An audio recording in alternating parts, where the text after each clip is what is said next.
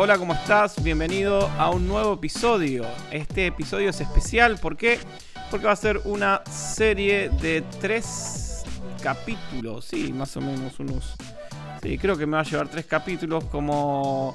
Bueno, como sabes que me estás escuchando todos los capítulos al fiel em, seguidor de, de podcast. que tengo por ahí alrededor del mundo. No sé de dónde me estás escuchando, si me estás escuchando de, la Quiaca o me estás escuchando de, del lugar donde estés. Eh, va a ser tres capítulos este nuevo episodio y el eje central es el amor. Estábamos leyendo la carta a los Corintios y, y, bueno, no podíamos dejar pasar este tema clave que nos habla Pablo acerca del amor.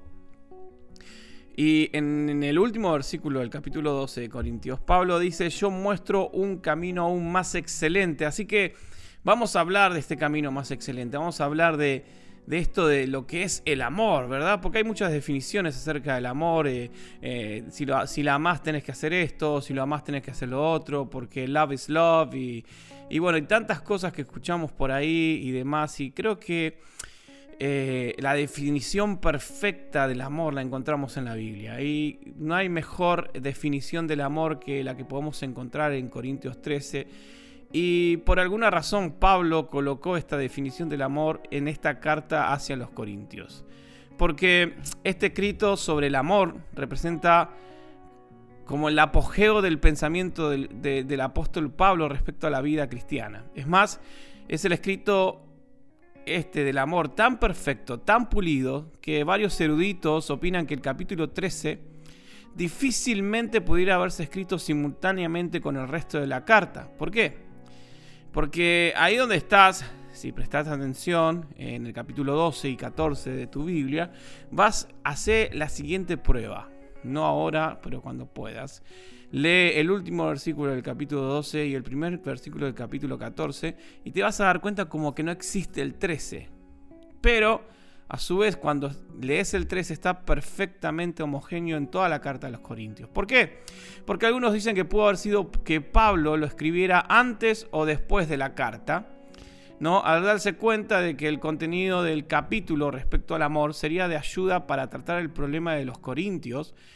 Eh, entonces después de la carta, cuando terminó la carta, vino esta inspiración divina sobre Pablo, lo escribió con referencia al amor y dónde lo puso, dónde lo colocó, entre el capítulo 12 y el capítulo 14. Y ahí tenemos el capítulo 13 y nos relata y nos eh, define lo que es realmente el amor. Y algunos lo llaman a este capítulo como el himno del amor. Y vamos a ver tres cosas en estos tres episodios. La primera es el versículo 1 al 3, la segunda al 4 al 7, el 8 al 13. Van a ser estos tres capítulos que el, primero vamos a ver un contraste que hace un contraste sobrio entre el amor y otras expresiones y otras actitudes religiosas. Por ejemplo, si soy un instrumento musical o si fuese un profeta o un sabio y no tengo amor, nada soy. Pablo empieza arrancando por este contraste. Y en el segundo capítulo de este tema vamos a ver la descripción del amor. Pero es interesante que la, descripción del amor mayormente en términos negativos.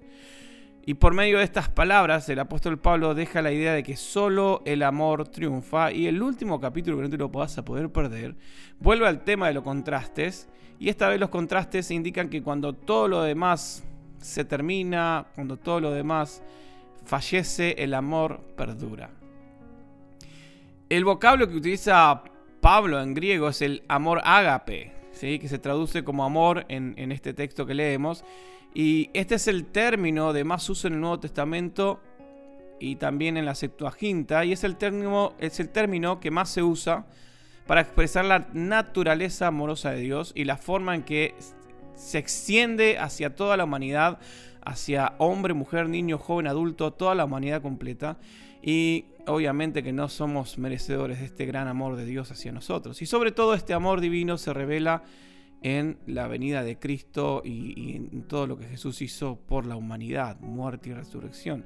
Y es importante reconocer que el que el hombre pueda demostrar esta clase de amor hacia otro esta clase de amor que nos habla Pablo en todo este capítulo 13, es un regalo de Dios. O sea, esta clase de amor no se origina en el hombre, ¿sí? sino que es un regalo de Dios.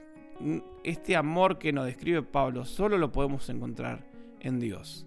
No en ninguna persona, no en ningún hombre, ninguna mujer, solo en Dios. Y es un regalo de Dios hacia nosotros. Entonces la meta del cristiano, mía, tuya, si sos un cristiano genuino, ¿Lo somos? Bueno, en fin, es amar a otros como Dios nos ama. Pablo indica que el amor es el mejor camino porque el amor cristiano siempre se identifica eh, por esto de ser altruista, o sea, por el deseo de buscar siempre el bien del prójimo, ¿no? Ama a Dios con todo tu corazón, con toda tu alma y a tu prójimo como a ti mismo. Entonces, al intercalar Pablo eh, este himno de amor en la carta de los Corintios, él quiere indicar que la iglesia puede existir sin los dones espirituales, especialmente el de las lenguas, pero cualquier iglesia va a morir sin el amor que Dios da. Es realmente interesante. Pero bueno, vamos al tema de hoy que es los contrastes. Vamos a ver los contrastes del versículo 1 al 3. El primero que nombra Pablo es que es acerca de la música, es acerca de la adoración. Y eso está en el versículo 1, ¿no? esta cláusula condicional con la que comienza este versículo, presupone que había ciertos valores en la iglesia de Corinto, especialmente ellos tenían ahí el don de lenguas y el don de profecías, ¿no? y se jactaban de eso.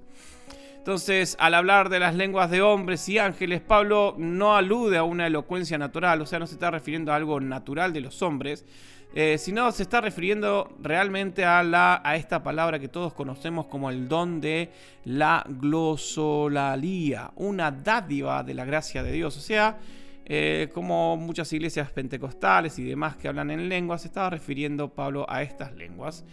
Entonces, cuando Pablo también habla de los ángeles, ¿sí? esta, esta, hablan lenguas angelicales o los ángeles, se menciona en la literatura rabínica como un medio para alabar a Dios en la adoración. Entonces, no es lo, básico de esto, a lo que se refiere Pablo es la adoración a Dios. Sean lenguas, o sea que cantes, o sea esa adoración que se le brinda a Dios. Y obviamente eh, se refiere a esta, cuando hablo de, habla de los ángeles, se menciona esta literatura rabínica. Y obviamente que no es necesario creer, no obstante, que en la iglesia de Corinto, como eran tan orgullosos y tan creídos, cualquier semejanza con la realidad de mera coincidencia, eh, se pretendiera tener acceso a esa capacidad, ¿no? Pero bueno, en fin, Pablo hace este contraste con la adoración, con esto de hablar en lenguas, y, contrasta perdón, esta habilidad con la carencia del amor. Sin el amor, esta adoración sería como, el, como un ruido o como un culto pagano cualquiera, o como un... o como algo que no tiene sentido, no tiene realidad. ¿no? Entonces, eh, puedo ser el mejor hablador en lenguas, o puedo ser el mejor músico, o puedo ser el mejor adorador, pero si, si esa adoración o si esa oración a Dios no, no, no hay algo, no hay nada acerca de este amor, eh, sería como, un, como el más ruidoso culto pagano. Después Pablo sigue haciendo este contraste y, lo, y habla de la mención de, este símbolo que resuena, que ¿no? Eh, o sea, ser un buen músico o lo que fuese. Son alusiones directas a los instrumentos, obviamente usados en los templos paganos de aquel tiempo. Y se supone que el ruido ocasionado por estos artefactos, símbolos que retiñe, eh, tenía el propósito de llamar la atención de los dioses o en su defecto de si nos llama la atención de los dioses, de ahuyentar a los demonios. Es muy simple también que estos instrumentos se usaran para intensificar las emociones de los que cantaban, de los que adoraban ahí, eh, idólatras. Entonces, eh, además, esta expresión de Pablo puede ser una metáfora, ¿no? Para solo una filosofía hueca. Y al usar Pablo esta expresión, símbolo que retiñe, ¿no? Nombrar, traer traer como ejemplo a, ese instrumento que utilizaban en las iglesias de aquel tiempo idólatras, eh, le está diciendo a los corintios que el hablar en lenguas sin el amor es algo vacío, una práctica del paganismo, o sea, no se diferencian con cualquier iglesia pagana si no hay amor en la iglesia. Si, si no está este amor que, el cual Dios, en el cual Dios nos amó y la iglesia no tiene ese amor, es, es, lo, es una práctica igual que cualquier iglesia pagana. Entonces tenemos un trasfondo de todo esto, donde está la condenación de la adoración hueca de los israelitas. ¿Se acuerdan cuando Isaías dice, este pueblo solo de labios me adora, mas su corazón está lejos de mí? Eh, ciertamente la adoración del pueblo antiguo no era sin instrumentos musicales, usaban instrumentos musicales, pero el que no adorara de parte de los profetas venía no por los instrumentos, sino por los ritos realizados sin la preocupación por por seguir la voluntad de Dios, solo por ritos, por costumbres, nada más. Entonces, este mismo contexto existía entre los corintios. No había amor, no había ni muestras de amor. Había costumbres, tal vez usaban instrumentos, pero era lo mismo que cualquier culto pagano. Y creo que qué terrible, ¿no? Llegar a que yo como iglesia termine siendo un rito como cualquier culto pagano, al cual yo mismo condeno, pero porque ya no hay amor en mí, termina siendo lo mismo. Es un contraste que hace Pablo a la iglesia de Corintios, es un contraste que lo puedo aplicar hoy, que lo podemos aplicar hoy a mi vida, ¿no? No pienses en ninguna iglesia, pensá vos como, como, como individuo, como parte de esa iglesia, ¿no? Después hace otro contraste Pablo de profecía, conocedor de los misterios, ¿no? recordando que la profecía era considerada por Pablo como superior a las lenguas. Y realmente llama la atención que para él, aún la profecía sin amor pierde completamente su valor. Además, el apóstol agrega que si él entendiera todos los misterios y todo el conocimiento como para discernir la mente y el propósito de Dios, no iba a valer absolutamente de nada sin el amor, ya que la sabiduría de Dios en misterio es superior a todo conocimiento. Esto es así porque tal sabiduría desemboca en el amor de Dios, entonces no sirve de nada si no hay amor ahí. Después Pablo nombra la fe. Pero ¿a qué fe se refiere Pablo cuando hace este, este, este contraste? ¿No? La fe mencionada acá por Pablo. En este texto, eh, esta fe se refiere a la fe que obra milagros, no la fe de todo creyente por la que es justificado, sino esa clase de fe que habló Jesús en Marcos y en Mateo, esa fe que mueve montañas. Entonces, aún la fe, obradora de milagros, no vale sin la presencia del amor.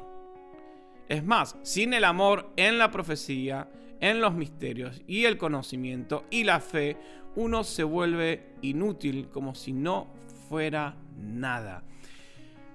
No sirve de nada un milagro si no hay amor, no sirve de nada un conocimiento si no está el amor, no sirve de nada una profecía si no hay amor. Es fuerte lo que está haciendo Pablo y, y profundo porque es como que está todo conectado. Termina siendo algo rutinario, termina siendo algo de costumbres y, estamos hablando solo de milagros y no estamos hablando solo del amor de Dios, estamos hablando solo de querer una palabra profética sin eh, mirar el mensaje, que es un mensaje de amor que tiene que tener la iglesia. Es, ojo con esto, no perdamos el amor que Dios, ese amor divino que Dios nos ha dado, este verdadero amor que... ¿Cuál es este amor? Bueno, lo vamos a ver en el próximo capítulo. Primero arrancamos con algunos contrastes que está haciendo Pablo. Y el versículo 3, el último que hace en esta primera primer parte, él dice, si me deshiciera de todos mis bienes y no tengo amor, no sirve de nada. Es interesante que otras versiones antiguas, como bueno, Reina Valera 1909, dice, y si repartiera toda mi hacienda para dar de comer a los pobres. El texto griego no menciona para nada a los pobres, ¿sí? no dice a los pobres, no está, no está mencionado en el texto griego. Fue agregado después por los traductores antiguos para rellenar ese hueco que había, lo que ellos concebían como un vacío en la frase, ¿no? en el griego. Eh, otra posible interpretación puede ser el significado del verbo reparto, ¿sí? aunque el verbo en sí es bastante oscuro en su significado, da la idea de alimentar con pequeños trocitos a un niño o a un discapacitado. Es muy posible que Pablo diga la siguiente frase así. Si divido toda mi propiedad en fragmentos con el fin de dar limosnas. Pero queda ahí. Así que hay, hay varias expresiones verbales como esta, eh, que haya que exista varias posibilidades de interpretación. ¿no? Obviamente que es una prueba contundente de que la ciencia de la interpretación, la hermenéutica, no es perfecta. Siempre quedan algunas dudas ¿no? con respecto al significado preciso. Esto lo, digo entre paréntesis. Y obviamente nos lleva a tener un poco de humildad hermenéutica a nosotros. Pero bueno, lo más probable es que Pablo tenga por trasfondo esta alusión a un pasaje bíblico que es eh, Daniel 3:28. En este texto se lee que Sadrach, Mesach y Abednego ¿no? prefirieron entregar sus cuerpos antes que rendir culto o dar homenaje a cualquier dios aparte de su dios. Entonces, teniendo esto en mente, Pablo implica con este texto que uno puede dar todos sus bienes a otros y hasta autoinmolarse con un motivo indigno. Cualquier motivo que no sea el amor invalida todo acto, no importa que sea heroico o que parezca religioso, pero si no está ese amor dado por Dios siendo el centro, el eje de todo, no sirve de nada. Bomba, ¿no? Entonces, cuando tenés la cabeza clara, cuando tenés el entendimiento profundo, no tiene valor sin un corazón que sea benévolo, sin un corazón que sea caritativo, perdón. Eh, siempre puede haber una mano abierta, siempre puede haber una mano generosa, donde no hay un corazón eh, lo mismo, benévolo y caritativo, no, no, no sirve de nada. Hacer el bien al prójimo no nos hará nada si no es hecho por amor a Dios y buena voluntad para los hombres. No nos sirve de nada si diéramos todo lo que tenemos mientras retengamos el corazón de Dios. Ni siquiera los sufrimientos más dolorosos. ¿No? Entonces, a veces se, eh, es como que eh, se engañan mucho los que buscan esta aceptación y recompensa por, por las buenas obras y a la vez son tan mezquinos y defectuosos como son corruptos y egoístas, que no lo hacen por el simple hecho de, de, un amor divino, sino de, de aceptación. Entonces, el amor es más importante que todos los dones espirituales ejercitados en el cuerpo de la iglesia.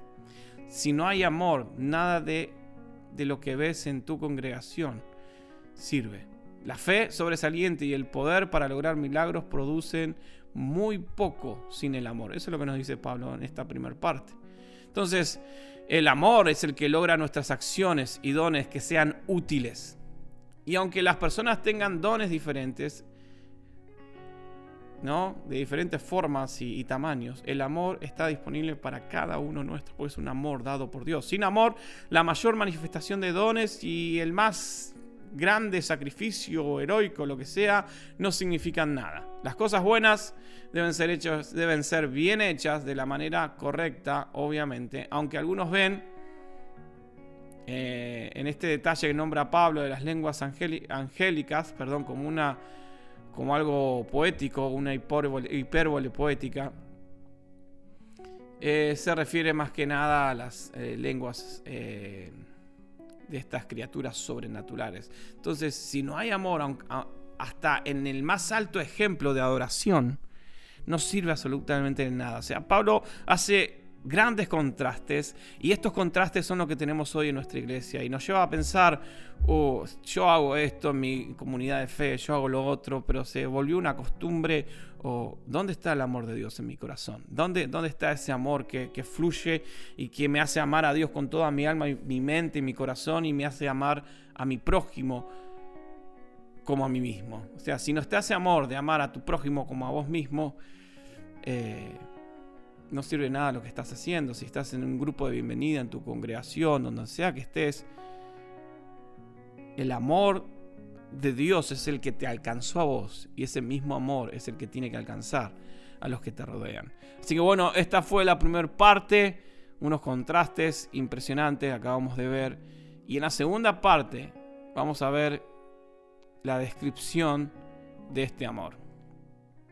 Así que no te lo puedes perder. Viene pronto la segunda parte.